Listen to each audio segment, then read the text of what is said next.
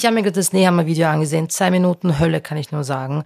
Also sprechen wir kurz darüber, was in Österreich normal ist, okay? Bundeskanzler Nehammer spricht darüber, dass wir uns dafür warnen müssen, dass es zu einem äh, Schnitzelverbot kommt.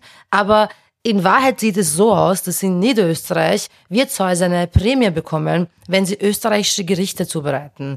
Er spricht in diesem Video nicht darüber, dass Österreich das Land der Bunschkrapfen, das Land der Femizide ist. Es kam jetzt Ende Juli oder soll es wieder zu einem Femizid in der Steiermark gekommen sein. Aber das erwähnt er irgendwie nicht. Komisch. Er erwähnt dafür, dass es extrem wichtig ist, dass wir Meinungsfreiheit in Österreich wahren, aber er sagt nicht, dass ein ÖVP-nahes Institut die SOS Balkanroute, eine zivilgesellschaftliche Organisation, angeklagt hat. Die Klage wurde abgewiesen, Gerechtigkeit hat gesiegt, aber es zeigt, wie es um Österreich steht. Wir haben einen Bundeskanzler, der Rechtsradikale und Klimaaktivistinnen vergleicht. Das kann man nicht erfinden. Immer wenn man denkt, schlimmer geht es in Österreich nicht, kommt jemand um die Ecke und zeigt, dass wir uns politisch einfach in eine Richtung bewegen, die uns allen wirklich Sorge machen sollte. Ich meine, das ist ein direkter Einstieg in die Materie. Was soll ich sagen? It's not me, it's Austria. Ich habe das übrigens nie verstanden, wenn Leute so gehypt waren zu Liedern wie I am from Austria. Also für mich hat das einfach so eine weirde Konnotation und ich verstehe schon, man klammert sich an so Dinge, die schön sind oder die jemand als schön definiert. Aber ich denke mir ehrlich gesagt nein, weil für mich schwingt einfach mit, dass ich stolz auf ein Konstrukt bin, auf irgendwelche Grenzen, die jemand sich überlegt hat. Und die Wahrheit ist für mich aber, dass diese EU-Außengrenzen Menschenrechte verletzen, dass sie Flüchtlinge einfach wie keine Menschen behandeln, da passiert Polizeigewalt, das ist alles dokumentiert, es gibt tausende Berichte, Dokumente, Journalistinnen, NGOs, alle berichten darüber, aber irgendwie geht es dann doch irgendwie darum, wie leibend finden wir das, weil wir aus Österreich sind. Das ist wirklich ein kompletter Zufall, dass wir geboren sind, wo wir geboren wurden. Und Österreicherinnen haben einfach das Glück, dass sie in einem relativ sicheren äh, Land äh, leben. Aber die Frage ist halt auch, für wen ist dieses Land sicher? Es ist nicht sicher für BPOC, für queere Personen. Um ehrlich zu sein, auch Menschen, die von Armut betroffen sind, haben in Österreich eher so, wenn ich das so sagen, auf die Arschkarte gezogen. Aber ich meine, trällert ihr rück weiter, I'm from Austria. Ich find's slightly weird. Okay, ich meine, äh, vielleicht sollte ich meinen Podcast umbenennen von alles stabil zu alles normal, weil ich glaube, diese Geschichte wird mich noch länger verfolgen. Also könnte ich genauso gut versuchen, sie zu ownen, indem ich einfach jetzt anfange, immer alles normal zu sagen.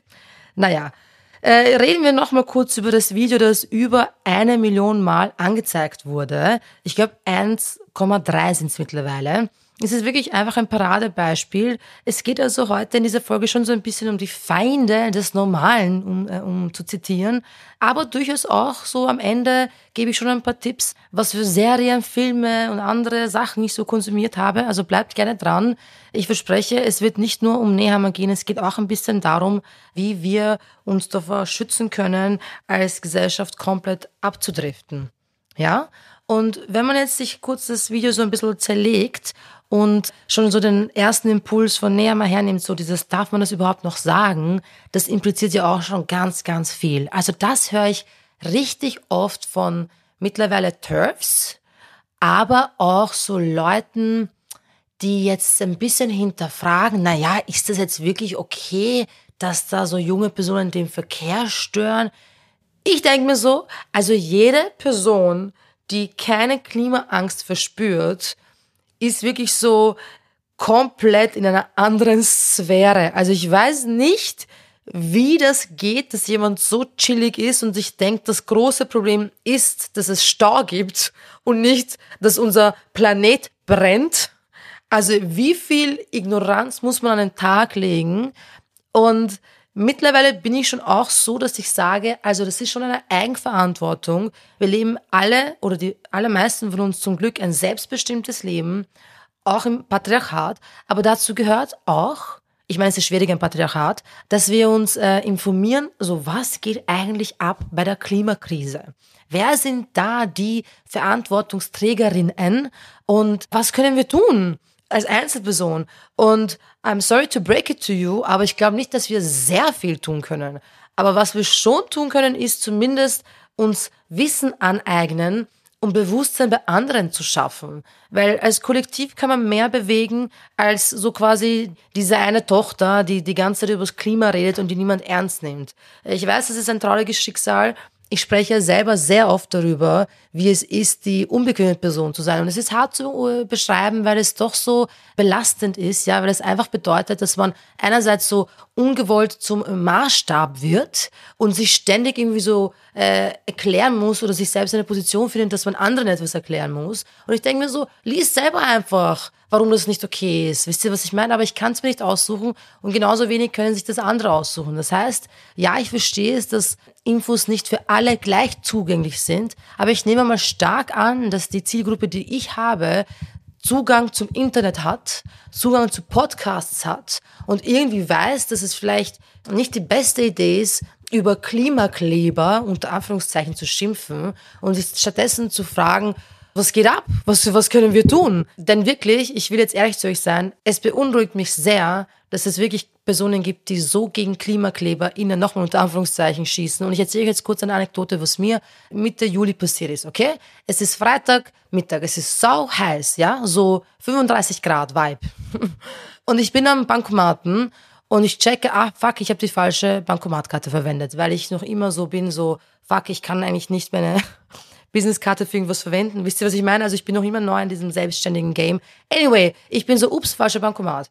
Und ich spüre schon so, ein, jemand ist hinter mir, aber ich denke mir so, ja, okay, whatever. Auf einmal höre ich eine Person fragen, geht der Automat oder was ist da los? Und ich so, ja, ja, sorry, ich brauche nur einen Moment. Und die Person beinhart so, ja, ich merk's. Und ich drehe mich um, ich so, ich weiß, sie sind alle gestresst, es ist Freitagmittag, es ist sehr, sehr heiß, aber ich beeile mich eh. Und die Frau so, ich muss zum Schneider, aber total unfreundlich. Und ich so, es ist mir wurscht, wo sie hin müssen. Und sie sagt mir ins Gesicht so, sind Sie auch so ein depperter Klimakleber oder was, was ist das? Und ich so, wow, Moment. Ich weiß nicht, ob ich die bin, die deppert ist, oder vielleicht doch sie. Immerhin ist hinter ihnen eine weitere Bank und ein Bankomat. Das heißt, statt mit mir zu streiten, könnten sie auch einfach über die Straße gehen und dort Geld abheben. Und dann hat sie irgendwas so geredet, ich weiß auch nicht mehr, was genau es war. Und ich war so, wissen Sie was? Ich werde mir jetzt extra viel Zeit lassen und besonders lange dafür brauchen, Geld abzuheben. Überraschenderweise muss ich von jeder erdenklichen Karte, die ich habe, jetzt Geld abheben. Deswegen würde ich sagen, Sie überlegen sich eine Zwischenlösung, weil das wird noch ein paar Minuten dauern. Und dadurch habe ich ihr komplett die Macht genommen. Das war nämlich eine österreichische Frau, die auf jeden Fall deutlich älter als ich war, die so dachte, sie hat ein gottgegebenes Recht, zu diesem Bankomaten zu kommen, jetzt, wenn sie will, und nicht erst in drei Minuten. Und ich war so, weißt du was? Nicht heute, Shaitan. Heute spielen wir dieses Spiel nicht, weil mir ist es zu blöd, dass ich mich die ganze Zeit so stressen muss. Sobald ich vor die Tür gehe, stresse ich mich, weil entweder werde ich gecatcalled oder meine Partnerin und ich werden blöd angesehen, weil wir Händchen halten. Oder ein Autofahrer überfährt mich fast, weil er keinen Bock hat am Zebrastreifen, okay? Was ist los? Am Zebrastreifen stehen zu bleiben. Und dann kann ich dich mal in Ruhe Geld abheben, ohne dass mich jemand stresst. Und ich war so, na, nein, I'm not gonna let that happen. Ich hätte wahrscheinlich eh weniger gesagt, aber dieses Kommentar zu Klimakleber hat mich so wütend gemacht, weil ich mir dachte, ah, das ist eine Frau, die mich einfach sehr jung einschätzt und glaubt, sie kann so mit mir reden und mich und meine politischen Werte hinterfragen. Und ich weiß, dass ich selbst genug bin, dass ich etwas sage. Und ich bin relativ sicher, dass sie das nächste Mal sich vielleicht zweimal überlegen wird, mit wem sie sich hier irgendwie deppert anlegen möchte. Weil ich war echt nicht in der Stimmung, das äh, einfach nicht äh, zu kommentieren. Sie war selber schuld, hätte sie das mit den Klimakleber nicht gesagt. Aber das war echt so, nein, also jetzt ärgere ich dich. Und sie hat sich richtig geärgert. Und das war so ein kleiner Sieg. Und ich bin nicht immer so, dass ich das mache. Ich versuche so der bigger person zu sein, unter Anführungszeichen. Aber dieses Mal weißt du, Fritz, ganz sicher nicht. Für mich ist es eh auch schwer, dass ich in diesen patriarchalen Strukturen zurechtkomme, in denen wir leben, weil ich natürlich eh auch so wie jede andere Person einfach nur meinen Frieden haben will. Aber irgendwie muss man sich immer damit auseinandersetzen, dass man entweder, keine Ahnung, äh, nicht ernst genommen wird oder dass Leute glauben, sie können einen irgendwie schlecht äh, behandeln. In diesem Fall war es einfach, weil die Frau dachte, sie, also ich bin sehr jung und ähm, das Leben ist eines der härtesten. Ich habe sie schon mal zitiert, die Drinis, Gründerin, ich mache es auch gern wieder, Julia Becker. Es ist wirklich nicht immer so leicht, aber es gibt schon auch Momente, wo ich dann eben happier bin. Zum Beispiel das SOS Balkanroute, ich war dabei beim Prozess, gewonnen hat weil das war eine riesige Erleichterung. Ich hätte wirklich Angst gehabt, was das für uns bedeutet, wenn eine Einzelperson, also Pero in dem Fall, und eine Organisation, äh, die sich für Geflüchtete einsetzt, verurteilt worden wären. Das wäre mir sehr lange in der Magengrube gelegen, aber das war auf jeden Fall ein Moment der Freude. Und äh, ich habe mir auch den Barbie-Movie angesehen und das war definitiv auch ein sehr, sehr cute Moment. Christiana, I'm in Crystal Clear, hat den Kinoabend äh, ins Leben gerufen. Das war natürlich extra, extra nice, weil du umgeben warst von lauter lieben Menschen. Und das hat sich deswegen auf jeden Fall sehr, sehr schön angefühlt. Genau, ich habe durchaus schon gemerkt, dass äh, jetzt nicht so jeder ein Fan ist von einer Puppe, die das Patriarchat äh, bekämpfen soll. Und ich weiß eh, ja, so die Kritik und worum es da geht, aber ich bin ganz ehrlich, und das hat Christiana ähm, an dem Abend auch gesagt, und deswegen kann ich mit ihr so relaten. Wir sind beide arbeitende Kinder. Und ich hatte auch äh, so wie Christiana, nie eine äh, reale, also eine echte Barbie. Ich hätte nur eine Barbika, eine äh, Version von, äh, von der Piazza. Das ist so ein, einfach ein, ein Flohmarkt oder ein Markt, wo man Sachen kaufen konnte. Und ganz ehrlich, als Kind habe ich nicht Adidas, sondern Adidas getragen. Und das war bei der Puppe, bei der Barbie ähnlich. Also ich hatte quasi Jugo Barbika. Und ihr sind dann die Tränen gekommen, Christiana, als sie darüber geredet hat, dass sie eben keine echte Barbie haben konnte. Und mir sind auch die Tränen gekommen, weil das schon so etwas auslöst in Menschen. Ich glaube, das weiß man am ehesten dann, wenn man in, in Armut äh, aufgewachsen ist oder in der Arbeiterinnenschicht. Und ich spreche da jetzt für mich, da war kein Barbiehaus zu sehen. Ich habe ich hab mir mit Kassetten, äh, so mit, wie sagt man, ja, die Hüllen für Kassetten habe ich mir so Häuser zusammengebaut und aus Kartons und ich hatte sehr, sehr viel Fantasie als Kind. Ich war auch sehr viel alleine, weil ich die Jüngste war mit großem Abstand. Und ich war es mir gewohnt, mir meine eigene Welt äh, zusammenzustellen in meiner Fantasie. Und vielleicht ist das auch jetzt meine Superpower, dass ich manchmal so Utopien äh, sehe. Und vielleicht ist das auch der Grund, äh, warum ich immer weitermache. Ich weiß es nicht. Aber auf jeden Fall war Barbie wirklich wholesome. Und ich verstehe nicht so ganz, was besonders daran stört, dass äh, sich Leute darüber freuen, dass sie Barbie sehen. Vor allem äh, im Kollektiv ist er total nett. Also alle Personen um mich herum waren in Pink und Tunika und ich haben uns so überlegt, wer zieht was an und wie kombinieren wir das. Ich hatte pinke Schuhe an und ähm, mein Trans Rights Hemd und Tunika hatte ein pinkes Hemd von Daria Dean und es war einfach ein total netter Moment und ich glaube, es ist wirklich manchmal schwierig in einer Welt zu leben, die so queerfeindlich ist, die so patriarchal ist und in der so viel Unrecht passiert, dass es total wichtig ist, solche Momente zu kreieren. Und wenn das ein Barbie-Movie ist, dann ist es eben ein Barbie-Movie. Und ja, da steckt eh Marketing dahinter, aber trotzdem war Barbie für viele Personen, viele Flinter, ein Teil ihrer Kindheit. Und zumindest war es bei mir so. Genau. Deswegen war das total äh, schön. Ansonsten muss ich ehrlicherweise zugeben, dass ich sehr, sehr viel äh, Reality-TV-Serien schaue. Too Hot to Handle, die neue Staffel ist auf äh, Netflix draußen. Ich bin bei Too Hot to Handle schon immer so, was, wieso ist es so schwierig, sich nicht anzufassen? Ich weiß schon, das ist das Konzept der Serie, aber manchmal bin ich echt so, ist das echt so schwierig? Kann man nicht irgendwie Gespräche führen, die aufregend sind und die lustig sind und in denen man irgendwie die Person kennenlernt? Muss das wirklich so sein, dass man Intimität nur körperlich empfinden kann? Ich weiß es nicht. Also ich bin wirklich so, I don't know. Es ist, ich stehe vor Rätseln und natürlich ist es witzig für mich mit anzusehen, aber in Wahrheit ist es schon noch so ein bisschen ein falsches Bild von Sex. Und natürlich leben wir in einer patriarchalen Gesellschaft, in der äh, Sex quasi bedeutet, dass der Cis-Mann kommt.